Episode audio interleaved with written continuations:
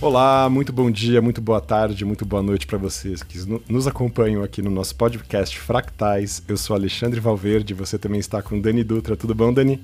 Tudo e vocês, gente? Bom dia, boa tarde, boa noite. É um prazer estar aqui com vocês novamente. E estou aqui também com o Id Felipe. Como é que tá, Id? Ou Felipe? Esqueci da ordem alfabética. Parece nome conjunto agora. É, Vai lá, Id. Estou com o Id Felipe aqui. Meu nome é Id Felipe e eu estou muito feliz de estar com vocês hoje, nessa possível manhã, tarde ou noite. eu tô de volta, voltei depois de comemorar meu aniversário, então tô aqui. É, adorei o, o, episódio em minha homenagem. O livro do Ale já, já vai ser escrito. Ele falou no último episódio. sucesso, sucesso. Já se preparem para pré-venda futura. Boa, amanhã já tá na pré-venda. Tudo vai tão rápido atualmente, né? E nesse episódio de hoje a gente vai conversar sobre um assunto que pode parecer polêmico para alguns, pode parecer absolutamente natural para outros, pode parecer uma grande dúvida para algumas questões, uma grande afirmação para outras pessoas, que é justamente a questão do uso de cannabis, de maconha, por pessoas neurodivergentes. E gostaria de trazer esse assunto a partir de um olhar primeiro, aqui, como o Alexandre Médico falando, é, do, pensando assim que o uso de cannabis, o uso de maconha para pessoas neurodivergentes, é, muita gente tem acompanhado isso na mídia, né? Principalmente porque muitas, muitos casos de neurodivergência acontecem em casos de pessoas que têm problemas neurológicos, como, por exemplo, é, convulsões, história de epilepsia, né? A população neurodivergente é mais acometida por esses tipos de problemas.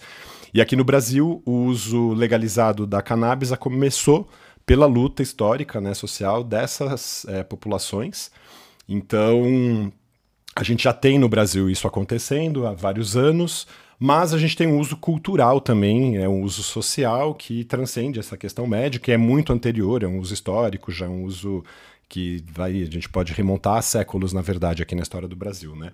E um uso que foi muito é, atacado é, por muito tempo, principalmente no século XX, começou agora do XXI, e essa questão toda está sendo revista.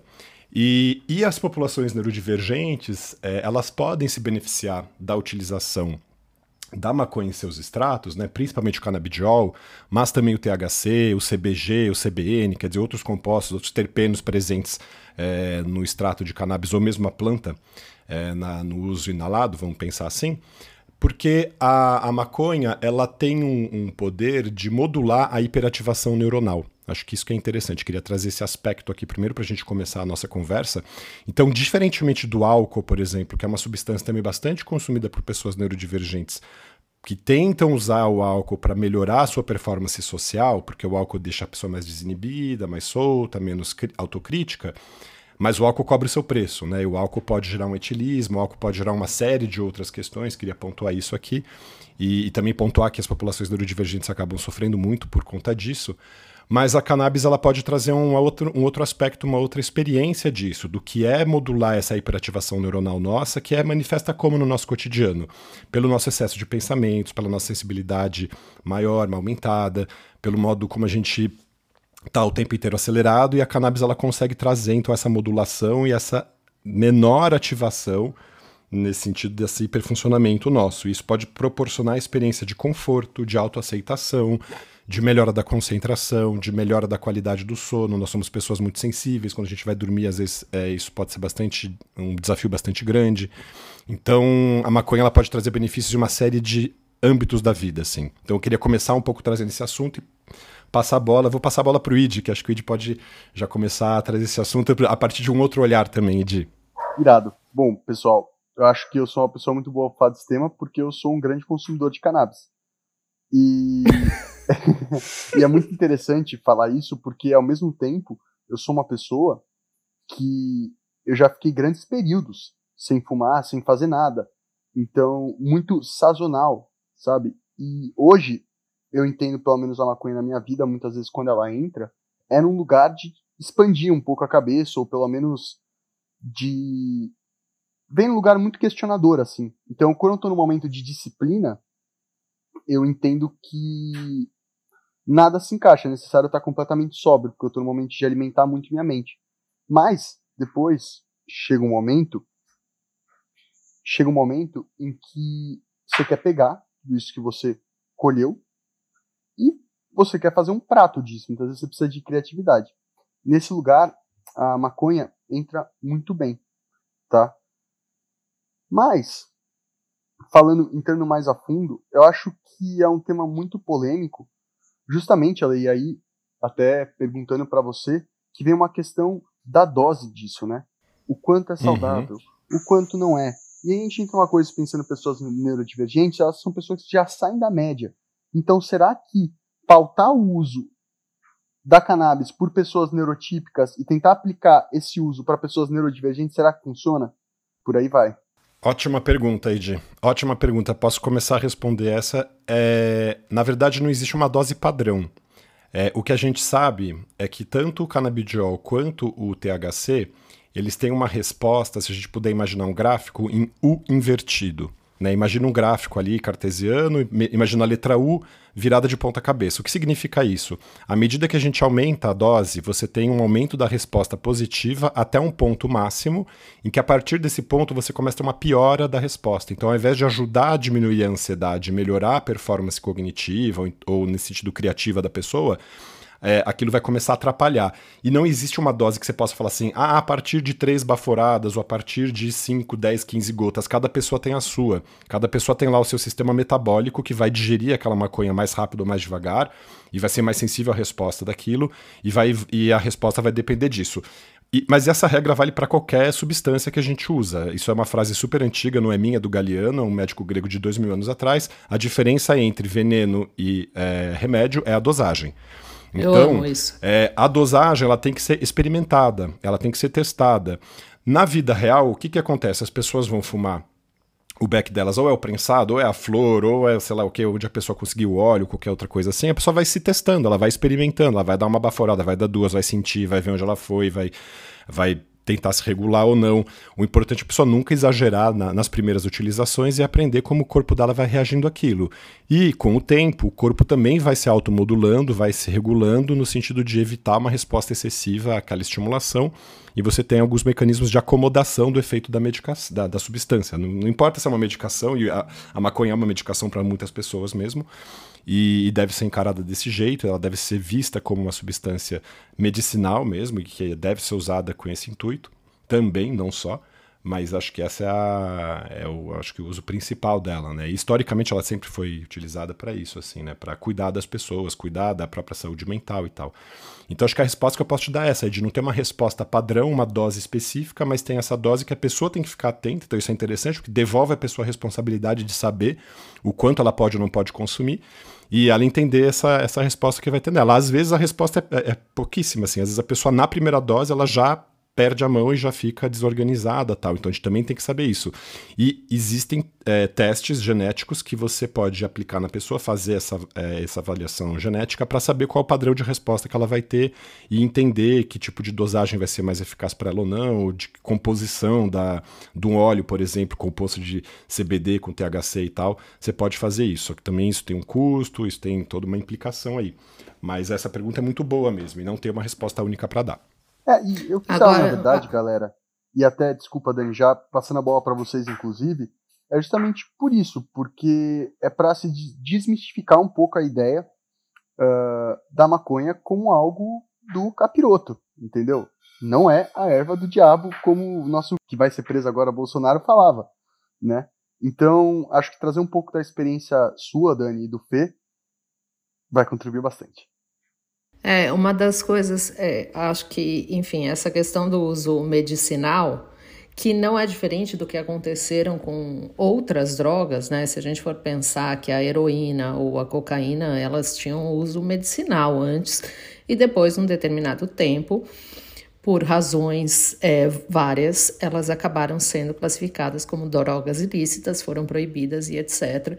Eu acho que esses entendimentos é, médicos né, e químicos que vão, o Alê sabe explicar muito bem, mas para quem, quem é um, um usuário, ou enfim, no meu caso, por exemplo, a única coisa que eu já fumei realmente foi maconha e, e posso falar pouco, fumei algumas, algumas vezes mas foram experiências diferentes, a gente não tem muito esse parâmetro, né? Eu olho para isso que a gente está conversando agora, e se a gente não é um usuário que faz esse, de certa forma, esse uso medicinal, né, com frequência e tal, você não sabe muito entender. Eu não sei como a, como a maconha opera dentro do meu corpo, eu não sei. Fumei cinco, seis, sete vezes, mas eu, eu não sei dizer isso. E acho que as pessoas, e aí vai, eu vou dar uma, uma oportunidade aí do, do Fê falar também, as pessoas têm um receio de experimentar, né? Não só a maconha, acho que a maconha é bem mais fraquinha nesse sentido e tem outras drogas que são piores, experimentar e ficarem addicted, né? Ficarem viciadas e tal. E depois quero que o Alê até fale um pouco sobre a questão da, de, do vício, né, da maconha em relação a outros, ou em relação aos opioides e tudo mais. Mas, ô Fê, o que, que você acha? Que você falou uma coisa interessante antes do, de começar aqui. Antes de começarmos. É, é, é que, tipo assim, é um tema que eu não tenho muita conhecimento. Tipo assim, eu não sou a pessoa que sou conservador sobre e, tipo, menosprezo ou critico pessoas que usam drogas em si. Mas eu acho que o fato de eu ter mais de 40 e viver em outras fases específicas, eu acho que a geração mais nova não, te, não passou por um início de juventude onde, tipo, para, na educação da familiar, esse uso da maconha era um sinal muito negativo para tudo, para a sociedade, para o todo. Então, tipo, Nossa, eu sou jovem eu... e era muito, é muito negativo na minha família, tá? Então imagina é, eles, não, não, eles viveram o verão da lata. Não, não, não, sim, sim, uma coisa, um, uau. Mas não, mas imagina uma coisa, tipo, sem botar no micro de algumas famílias, hoje, tipo, você vê muito mais gente, é muito mais acessível. Na, na, na minha época, tipo assim, não tinha era meio secreto as coisas que usava e tudo mais, era visto é, não somente dentro da família, como a sociedade como um todo. Até contando um case engraçado, que eu tô lembrando de, do que, que eu poderia falar desse mundo já que, tipo, eu, eu experimentei uma vez quando eu era jovem e, tipo, não bateu onda nenhuma legal, então, tipo, é, pra mim, eu, eu, eu e maconha não temos um relacionamento muito específico. É, é, eu e então, o seu tipo, maconha não, não nos damos bem. É, não, não bateu assim, não bateu o hit. É, mas uma história engraçada, quando eu estava procurando emprego, já faz mais de 15 anos atrás, aí eu fui contratado, eu passei por aqueles testes psicotécnicos de fazer perguntas para saber se você tem perfil. Acho que isso não é nem é proibido, deve ser proibido hoje em dia. E aí o cara fez várias perguntas e uma delas foi: é, Você usa maconha? É, falei: Não. Você tem, algum, você tem algum amigo seu que usa droga? Eu falei: Não. Aí conversa mais, conversa bem. Ele falou assim: Cara, tem algum amigo seu que usa maconha? Eu falei: Sim. Ele, mas você falou que não tinha nenhum amigo seu que usa droga. Então você acha que maconha não é droga? Eu falei: Ih, caraca, fui pego. E tipo assim, na hora eu nem fiz o vínculo direto entre as duas coisas, assim, quando falou droga me pareceu uma coisa muito mais pesada do que isso há 10 anos atrás. Acho que hoje é, já é um bem diferente em relação a isso. Mas era uma questão da empresa, ela não queria alguém que fumasse maconha, usasse qualquer tipo de droga e tá, maconha estava dentro. Mas se bebesse cerveja, tava tudo bem. Não, na, Exato. a beber cerveja é a na minha vida inteira nunca foi considerado droga. Entendeu? Apesar de a gente pode chegar, e eu acho que é um tema interessante de se colocar aqui, de, tipo, se a maconha está virando a cerveja, tá? Ou virando o álcool. Nossa, tomara ser... que vive. Você já ficou no meio de gente chapada, no meio de gente bêbada? Você viu? A diferença é É muita nítida. diferença. No meio de gente é. chapada, Não, não, mas o, o bêbado a gente não vai perder. O bêbado já tá. A gente não acha que vai deixar de ter os bêbados. A, a, a, a, a questão é se a maconha, tipo assim, vai ser vendida em supermercado com várias marcas internacionais, como a gente vê com cerveja, entendeu? Interpretando na mesma coisa.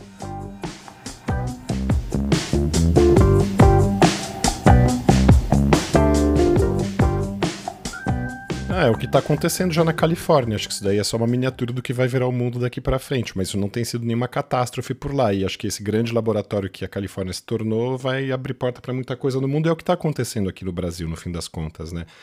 Mas o Id trouxe essa questão do álcool, que é muito importante, porque quando a gente pensa em droga, acho que é melhor a gente usar a palavra substância psicoativa, acho que facilita, porque droga tem uma conotação negativa de cara, e se a gente for considerar quais são as substâncias psicoativas mais utilizadas no mundo hoje, são três café, álcool e tabaco. Então, assim, nenhuma dessas três substâncias três. são ilícitas. Ai, meu Deus. Cê, a, é, a, maior parte das pessoas usa as três e aí todo mundo enche a boca para falar as outras drogas, não sei o que, elas, elas são utilizadas por pouquíssimas pessoas, mas como elas promovem uma alteração do comportamento mais evidente, o álcool também promove muita alteração, só que a gente naturalizou essa alteração, né? Então a gente desconfia mais, tem muito mais receio e tal. Mas é, a, a, maconha pode ser usada, inclusive, para minimizar é, danos causados por outras é, adicções mais agressivas mesmo. Dani, você acabou falando aqui do ópio, da cocaína, de outras substâncias uhum. mais potentes e tal. E, e não só a maconha, né? Aproveito para falar também dos psicodélicos que estão despontando aí como uma possibilidade de tratamento para o vício em tabaco e o vício em álcool. Então, quando a gente está falando de psicodélicos, a gente está falando de quais substâncias? A gente está falando das substâncias que estimulam o sistema de serotonina. Então, são as substâncias o LSD, o MDMA, o êxtase. O êxtase às vezes tem coisas misturadas dentro, né? A, é, o psilocibe, que é o cogumelo, a ayahuasca, por exemplo, né, que tem usos tradicionais. E, e, o uso dessas substâncias é, é, promissor em relação a isso, a tratar, provavelmente, assim, no futuro, é o que vai estar colocado porque os tratamentos hoje que existem para tratar as adicções, seja por opioide, seja por álcool, é, por tabaco, são muito falhos, são, são extremamente é, custosos, onerosos, demandam muito tempo, o insucesso é muito grande. Então agora você tem uma perspectiva nova, eu estou falando disso aqui porque os psicodélicos também entram um pouco nessa mesma seara da maconha, da desconfiança social que as pessoas têm disso, de achar que as pessoas vão abusar mais do que fazer um uso é, cuidadoso disso. Agora, Dani, é muito diferente o mecanismo de, de adicção de um, do álcool, por exemplo, que é uma, sistema, uma, uma, substância depressora do sistema nervoso central e que, na sua abstinência, pode causar uma síndrome extremamente danosa para a pessoa. É, a maconha ela não gera isso, por exemplo. Você não tem uma síndrome de abstinência da maconha, você não tem é, esses é, problemas causados no uso crônico nesse sentido. E, uhum. e, claro que tem uma narrativa no passado de que ah, maconha queimava neurônio, ou é, a cocaína, sabe assim, as pessoas têm essas narrativas assim que eram narrativas Sim. no fim das contas, né? Hoje a gente sabe, por exemplo, por que, que a maconha faz efeito no nosso cérebro? É porque a gente tem receptores para ela dentro do nosso organismo. Ora, se nós temos receptores para essas substâncias dentro do nosso organismo, é porque a gente as produz, a gente, nós mesmos. E são receptores desse sistema de autorregulação da hiperativação neuronal. Então, ah, ok, existe um sistema lá dentro que recebe essa substância que está concentrada nessa planta e que a gente pode fruir dela para ter benefícios nesse sentido. E, inclusive benefícios que podem ajudar a gente a diminuir, a mitigar os danos causados por consumo excessivo de álcool ou de outras drogas e tal. Então essa questão é sempre bastante complexa, assim, não é? A gente não tem resposta simples para esse assunto. É, é, os usos são muito diversos. Então, mas assim, voltando agora também para trazer para a questão da neurodivergência, essas experiências que vocês contaram que foi é, difícil na juventude, assim, dessas poucas experiências. Eu também, na época da faculdade, os meus amigos não me deixavam fumar porque eles falavam ali, você responde demais, você fica muito maluco, você fica muito acelerado, você não precisa já nascer chapado, sabe assim? A gente quer ficar igual a você, você não precisa fumar mais, fica aí, que a gente aqui quer chegar onde você tá. Que e doido, aí, cara. Eu via muito bom, isso beleza. também, sabia? As pessoas falavam uhum. que eu nasci chapado. Exato. É, porque é isso, assim, a gente tem essa. A gente tem a nossa capacidade criativa, a nossa capacidade de conexão, e a gente já vive essa fruição dos nossos, dos nossos superpoderes, vamos dizer assim, independente de estarmos é, sob estímulo de alguma substância ou não. Mas as substâncias também promovem na gente uma diferença nesse sentido, até da autoaceitação, do modo como a gente se entende, se enxerga. Eu acho interessante o aprendizado que essas substâncias podem trazer do nosso funcionamento.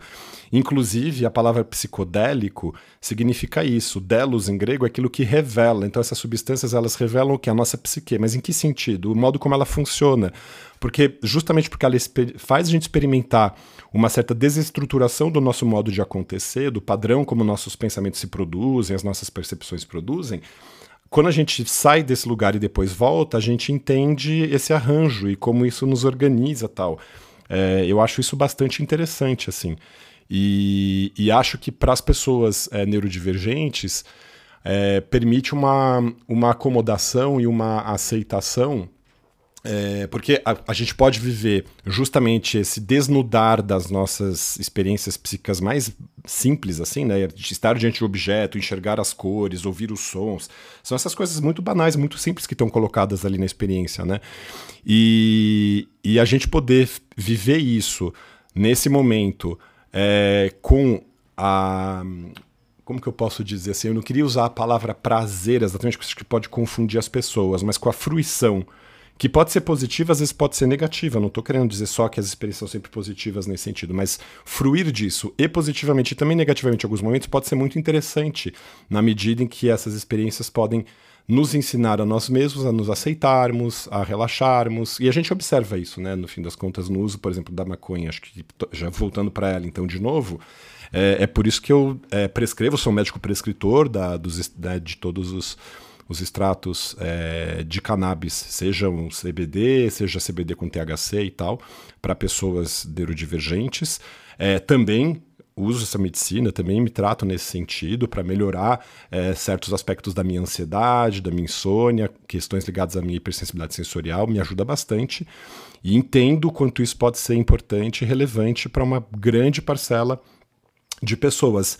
Só que aqui tem também no, na nossa sociedade o uso cultural que se faz a, sob a, os olhos da lei. Assim, né? As pessoas não sabem e já estão provavelmente tratando as suas neurodivergências sem saber com, com a maconha, com a cannabis. Isso é muito comum. assim. Então eu sempre atendo pessoas, jovens ou mais velhas, e aí, quando eu vou ver o histórico de consumo de maconha, você vê que tem esse padrão, esse perfil. A pessoa começa a usar para se aceitar, para conseguir sociabilizar melhor, para conseguir entender as dificuldades que ela tem ali na lida com os outros. Então, muita gente também acaba é, tateando isso e descobrindo isso aos trancos e barrancos na vida, e é por isso que eu defendo um uso legalizado nesse sentido, porque ele pode ser um uso orientado, ele pode ser um uso cuidadoso, ele pode ser um uso feito a partir dessa perspectiva do cuidado, da perspectiva é, clínica, que acho que é importante. É, e trazendo um pouco esse panorama, pensando na coisa da neurodivergência, eu acho que, falando da maconha, comparado com outras drogas, ela tem muito uma coisa de você, como você bem colocou, ela conseguir se enxergar melhor. Isso meio que te acolhe, porque você ganha distanciamento. E eu sinto que pessoas que estão. Pessoas neurodivergentes como um todo, né? Que de certa maneira têm comportamentos que as tiram da média e as fazem se sentir estranha. Quando você fuma maconha, uh, eu sinto que você se sente parte de um todo, né? E é um momento muito de olhar para si mesmo. Isso é algo que eu posso falar com uma pessoa autista, o álcool nunca teve muito em mim, entendeu? É, eu sempre senti no álcool uma coisa muito da competição, ou de quem vai aparecer mais, ou da festa, e por aí vai. Quanto da maconha, quando eu paro para pensar nas experiências, é, foram experiências muito mais profundas de trocas que eu tive com as pessoas, né? É, o álcool ele desinibe no começo essas travas que a gente tem sociais de ficar se perguntando o tempo inteiro: ah, será que aquela pessoa tá me achando legal? O que será que eu tenho que falar? Qual será a minha próxima frase? Como é que será que a pessoa tá me vendo? Só que na sequência ele começa a te desinibir de outras questões de autocuidado, de autopreservação. Então o problema do álcool é esse. E você não vê isso no, no uso da maconha. A pessoa não perde o senso de autopreservação consumindo maconha. Pelo contrário, a pessoa vai ficar mais zelosa. Abre a porteira, né? Exatamente. E justamente apontam as outras substâncias como as substâncias que, que fazem a pessoa perder essa questão do autocuidado. Mas a gente só vê isso mesmo com álcool. Desse descuido, assim. Com a cocaína também as pessoas acabam fazendo muito isso, claro, também. Quando misturam cocaína com álcool, mais ainda. Então, é, eu posso tem, fazer um parênteses? Eu, o que eu já conheci de gente que fala que, tipo, maconha não serve para essa pessoa. Aí eu pergunto, mas você já experimentou? Só, sim, eu experimentei, eu passei mal. Você bebeu quando você tinha experimentado? Isso é o que eu mais uhum. vejo, assim. Porque é isso, a pessoa Perfeito. bebe, ela sente que ela toma Ótima coragem, ela vai lá e mistura duas coisas. Que não tem nada é, a ver, verdade. cara. A maconha é uma droga introspectiva. No sentido de, tipo, contatos mais profundos, na minha visão. E quando você mistura. Tem que tomar com chá, né? Com chá, exatamente, Dani. Todo mundo já viu tapa na pantera aqui, entendeu? Perfeito você traz essa questão, Ed, porque muitas pessoas acabam usando essas substâncias em circuitos de sociabilização onde o álcool já está posto e colocado, e o álcool piora qualquer experiência que você vai ter com qualquer psicoativo.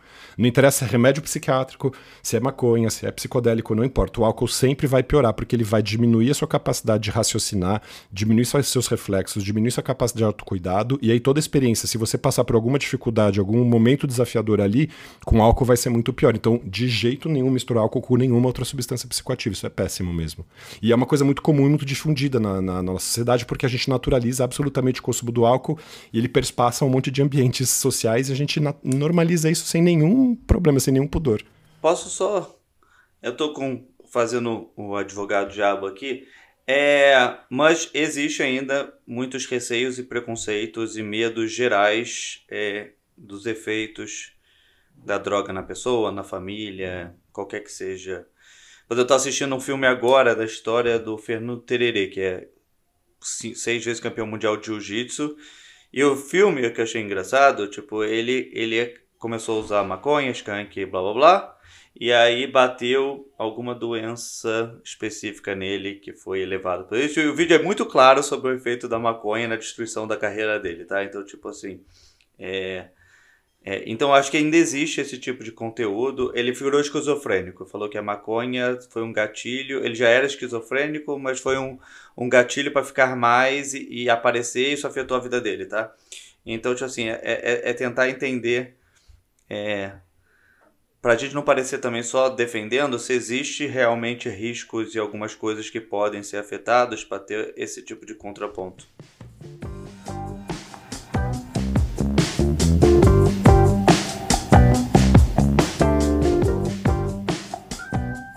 Existe sim, Fê. Bem colocada essa questão também, mas é como você falou. Não é que se você pegar e oferecer psicodélico para 100 pessoas, maconha para 100 pessoas, não são todas as 100 pessoas que vão se desorganizar, que vão alterar. São aquelas que têm uma composição genética específica.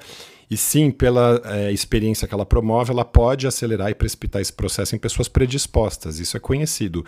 Mas. É, ao mesmo tempo, isso que é curioso, estou falando especificamente da maconha, tá? O CBD, ele tem um efeito antipsicótico. Por isso que você pode usar, inclusive, o extrato da maconha purificado sem o THC, que seria a substância que poderia promover essa desorganização, e isso tem um efeito positivo para a pessoa esquizofrênica. Então, o CBD puro, ele tem justamente esse efeito de modular para baixo a hiperativação mental, a hiperativação neuronal. Em certos circuitos ele é interessante, inclusive para diminuir sintomas de psicose. Mas, claro, purificado. Então você não vai dar maconha para essa pessoa fumar. Você pode dar o óleo de CBD isolado, sem o THC, e isso pode ser protetor. Isso pode ser protetor para pessoas bipolares, para pessoas esquizofrênicas. Então tem que ter esse cuidado. Agora, para pessoas geneticamente predispostas, sim é um risco. E é por isso que é importante a gente poder conhecer, né? No futuro, eu imagino que a gente vai saber os nossos, é, a, a, nossa carga genética específica para cada doença, para cada questão, saber se a gente pode ou não pode se expor a tal substância. E aí isso ser um dado clínico, não ser um dado sociológico, ou na verdade nem sociológico, né? Acaba sendo um dado familiar, né? Aquela coisa, não, não pode usar na sua família, não sei o quê. Qualquer coisa assim, as pessoas geralmente vêm com medo, vêm com alguma coisa que não está pautado num conhecimento específico da carga genética daquela família. Está pautado em experiências negativas que as pessoas tiveram e vão passando um pouco essas informações para frente de uma maneira atabalhoada.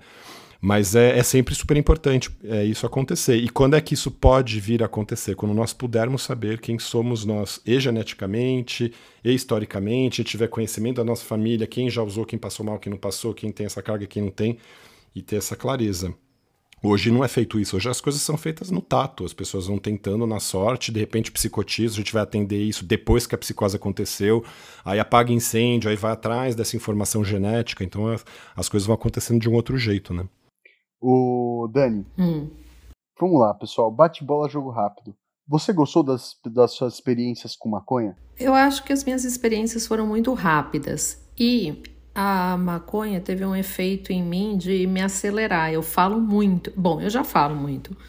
Quando eu fumo maconha, ou essas vezes que eu fumei, eu comecei a falar mais ainda e dar mais risada. Assim, ela não provoca, eu não tive uma sensação de, de, de introspecção, de uhum. paz, essa coisa aí de tomar com chá, entendeu? E no meu caso, eu não acho que eu tava bebendo, não. Eu não lembro todas essas vezes assim, mas assim, eu não tava bebendo, não. Em mim não é engraçado, não rolou muito assim.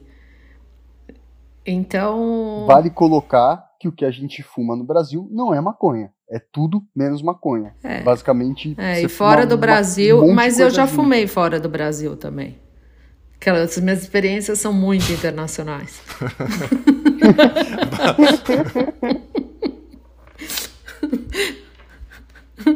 é, Amsterdã, Barcelona, tá? Mas, bom, a realidade, gente, é que a gente não sabe nunca o que a gente tá fumando. A gente sabe é. que aquele negocinho, você não sabe o que você tá fumando. Mas enfim, é Mas doido não. isso de gerar uma agitação. E eu fico me perguntando, Dani, porque eu me considero muito parecido com todos vocês. Em muitas maneiras, na verdade. Por mais que a gente seja diferente, assim, eu, sei lá, sinto a simpatia. E eu fico pensando, tipo, por que, que a maconha teve essa, essa colocação com você, sabe? Mas vários remédios, o Alexandre sabe, várias coisas em mim, elas funcionam, sei lá, elas não têm a mesma, a mesma resposta em relação às outras pessoas. Eu já estou um pouco acostumada com isso. Os médicos pelos quais eu passo também também me falam isso, do tipo, ah, nossa, isso só acontece com você, com esse medicamento. então, Caramba. Pessoas, é, pessoas neurodivergentes respondem diferente a psicoativos de um modo geral, sejam eles psicoativos oficiais, as medicações psicotrópicas que a gente compra na farmácia, as drogas legalizadas ou as drogas não legalizadas.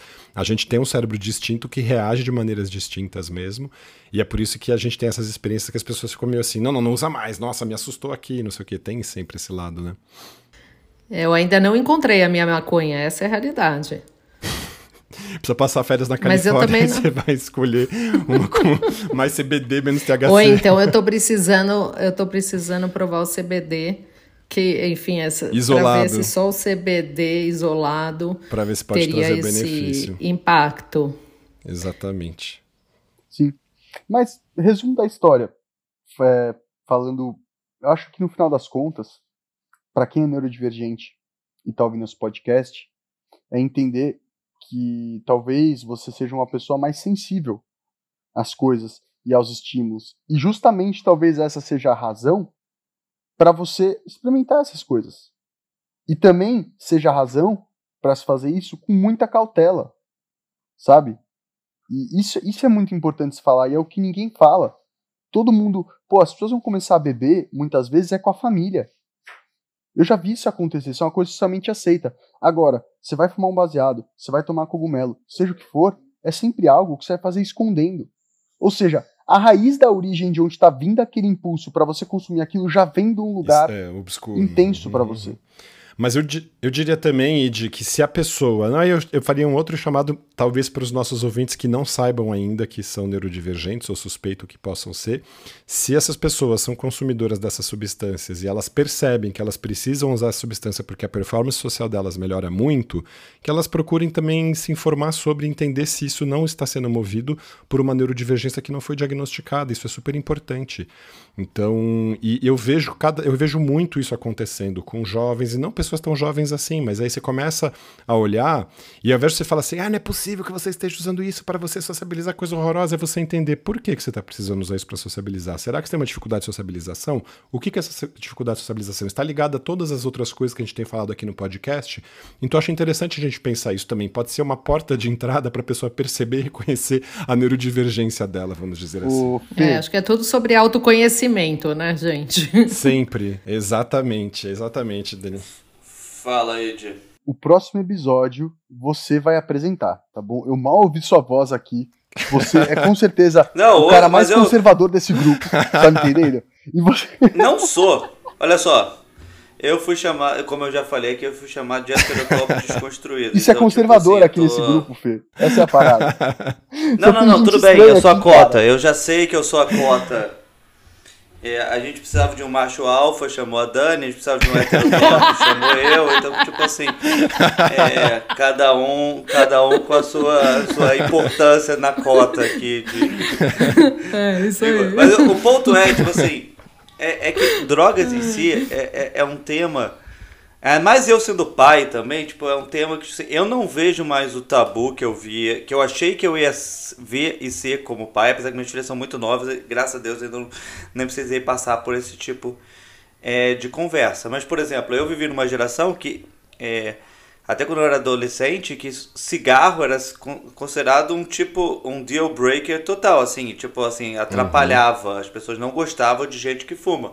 Hoje a nova geração, todo mundo fuma, sabe? Então, tipo assim, passou né? algumas coisas que eram consideradas e, e, eu vivi muito tempo como muito errado, hoje não é. Então, tipo, é, é nessa fase de transação. Eu sempre achei que maconha era muito, muito mais leve que o álcool, Apesar que parecia que álcool. Aí é outra pergunta que eu queria perguntar pro Alê, sabe? Num estereótipo de maconheiro versus alcoólatra, assim, tá? A maioria das pessoas que bebe álcool é uma coisa mais de curto prazo. Não estou falando do alcoólatra que bebe sempre, mas você bebe, vai na festa tudo mais, dois dias depois é, você tá normal, vamos dizer assim. Não alcoólatra que bebe sempre. As pessoas que eu conheço que são maconheiras parece que elas vestem a o estereótipo de maconheiro, assim. Eu acho que tem essa visão de sociedade que a pessoa é mais layback, mais calma. Ou mais, não, cara. Um pouco... Eu sou uma pessoa que talvez Ou eu passe não, impressão. Mas ninguém tem essa Ou impressão. Não. A galera acha que eu sou uma pessoa, tipo, frita, extremamente técnica. É, não, eu tô, eu tô trabalhando no macro mesmo, do geral. Mas sabe o que eu acho é que são as pessoas que se. Não, é as pessoas que defendem e que levantam a bandeira, Fê. Talvez esteja esse viés. Porque assim, eu, como psiquiatra, atendo usuários de todo tipo de substância, lícitas e ilícitas, e não tem rosto. É isso, assim, as pessoas. Você não imagina a cara angelical de pessoas que fumam crack, ou a, a, a cara de, de super almofadinha da Faria Lima que fuma é, maconha. Então, essas coisas todas, não, na verdade, assim, é, mas é super interessante fazer essa pergunta, porque a gente vai pensando que tem um tipo social que está associado a um consumo de substância, e na verdade não. Só que essas pessoas desses tipos sociais acabam ficando com a pecha de que são, ah, ou os alcoólatras, ou os maconheiros, ou os cracudos, ou sei lá, né? Vai, a gente vai nomeando essas pessoas assim. E então, não, na verdade não tem mesmo. Não tem, não tem um tipo. E, e isso não quer dizer que, que, a, que a gente não tem que olhar para isso, observar isso, aprender sobre isso, entender o que isso significa, até entender o porquê que a gente fica achando que a gente vai encontrar um tipo específico para cada usuário, né? É porque a gente trabalha melhor com rótulos, mas antes a gente entrar em outra brisa, porque é o que a gente faz sem estar fumando maconha. Olha que interessante. Vem aqui propor, pessoal, talvez um outro episódio para gravarmos juntos, em que todos fumamos um baseado. E gravamos. e falamos sobre o que for acontecer. Olha aí que interessante. A cara do Felipe tá impagável.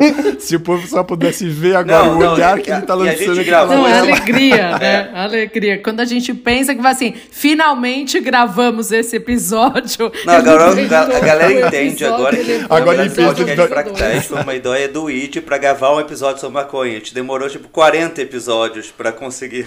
E aí quando a gente falou, resolvemos essa questão, Chegamos lá vai ele e fala, vamos. Cara, é, é, é, né, não, não vai acabar essa questão não. Não.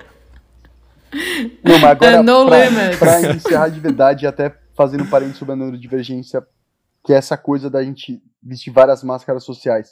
Galera, eu ouço vocês falando isso, eu entendo que eu tenho estereótipo no grupo, mas eu fui imaginando em outros meios da minha vida que eu vivi e o quanto eu era, tipo, a antítese disso. Muito louco, né? Eu imagino pessoas uhum. que me uhum. conhecem de outros meios, como, sei lá, da música, que tá aí ouvindo isso e falando, não, esse não é o Id, cara. O Id é o cara da disciplina. Ele não fuma, ele estuda, não sei o quê. E acho que todos nós temos um pouco E o Id isso, da XP? O Id da XP. Exatamente. Essa pessoa aí dá um outro episódio. Galera, beijo. Maravilhoso. Mas agora uma pergunta para um futuro episódio. Vou... Vocês têm vários personagens da vida? Porque, tipo assim, eu vi o Weed que tem vários. Eu não acho que eu tenho vários. Eu acho que eu sou sempre essa mesma coisa. Até no trabalho, em casa, meio parecido. Olha, uh... boa pergunta, Fê. Uh... Não, mas essa é para o é, futuro. Beleza. Já é, abriu uma pensar. porteira de novas coisas. Fragmentados. Tchau. Maravilha, pessoal. Um grande abraço para todos. Gente, um beijo para vocês. Valeu. Abraço.